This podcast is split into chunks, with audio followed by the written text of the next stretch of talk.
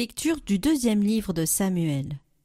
En ces jours-là, David, après avoir battu les Amalécites, revint à Siclag et y demeura deux jours. Or, le troisième jour, un homme arriva du camp de Saoul, les vêtements déchirés et la tête couverte de poussière. En arrivant auprès de David, il se jeta à terre et se prosterna. David lui demanda D'où viens-tu donc? Il lui répondit Je me suis échappé du camp d'Israël.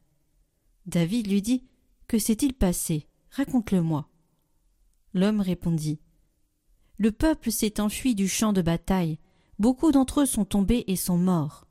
Et même Saoul et son fils Jonathan sont morts. Alors David arracha et déchira ses vêtements, et tous les hommes qui étaient avec lui firent de même. Ils se lamentèrent, pleurèrent, et jeûnèrent jusqu'au soir, à cause de Saoul et de son fils Jonathan, à cause du peuple du Seigneur et de la maison d'Israël, parce qu'ils étaient tombés par l'épée. Alors David chanta cette lamentation. Ta fierté, Israël, transpercée sur tes hauteurs. Comment sont-ils tombés, les héros? Saoul et Jonathan, aimables pleins de charme, ni dans la vie ni dans la mort ne furent séparés, plus rapides que les aigles, plus vaillants que les lions. Filles d'Israël, pleurez sur Saoul. Il vous revêtait de pourpre somptueuse et rehaussait de joyaux d'or vos vêtements. Comment sont-ils tombés, les héros, au milieu du combat? Jonathan transpercé sur les hauteurs. J'ai le cœur serré à cause de toi, mon frère Jonathan. Tu étais plein d'affection pour moi, et ton amitié pour moi était merveille, plus grande que l'amour des femmes. Comment sont-ils tombés les héros? Comment ont-elles disparu les armes du combat?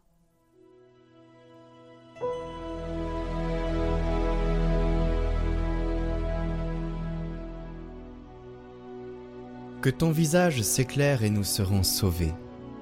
Berger d'Israël, écoute, toi qui conduis Joseph ton troupeau, resplendis au-dessus des kéroubim, devant Éphraïm, Benjamin, Manassé, réveille ta vaillance et viens nous sauver. Seigneur Dieu de l'univers, vas-tu longtemps encore opposer ta colère aux prières de ton peuple, le nourrir du pain de ses larmes, l'abreuver de larmes sans mesure? Tu fais de nous la cible des voisins. Nos ennemis ont vraiment de quoi rire.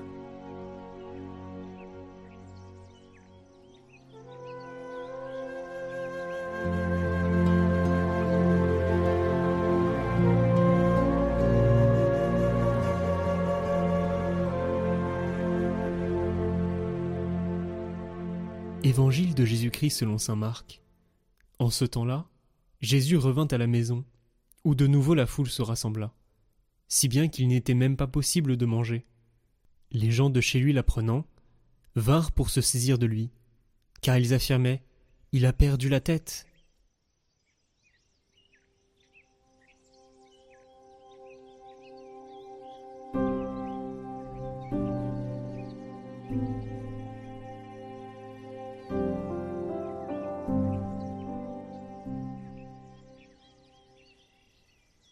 Commentaire de Sainte Thérèse de Calcutta. Jésus, un homme mangé. Quand Jésus est venu dans ce monde, il a aimé si fortement qu'il a donné sa vie pour lui. Il est venu pour satisfaire notre faim de Dieu. Et comment l'a-t-il fait? Il s'est changé lui-même en pain de vie. Il s'est fait petit, fragile, désarmé pour nous. Les miettes de pain sont si minuscules que même un bébé peut les mâcher. Même un agonisant peut les manger. Il s'est changé en pain de vie pour apaiser notre appétit de Dieu, notre faim d'amour. Je ne crois pas que nous aurions jamais pu aimer Dieu si Jésus n'était pas devenu l'un d'entre nous. C'est afin de nous rendre capables d'aimer Dieu qu'il est devenu l'un d'entre nous en toutes choses, sauf le péché. Créés à l'image de Dieu, nous avons été créés pour aimer, car Dieu est amour. Par sa passion, Jésus nous a enseigné comment pardonner par amour, comment oublier par humilité. Trouve Jésus et tu trouveras la paix. Retrouvez le chant du jour en lien en haut à droite et dans la description.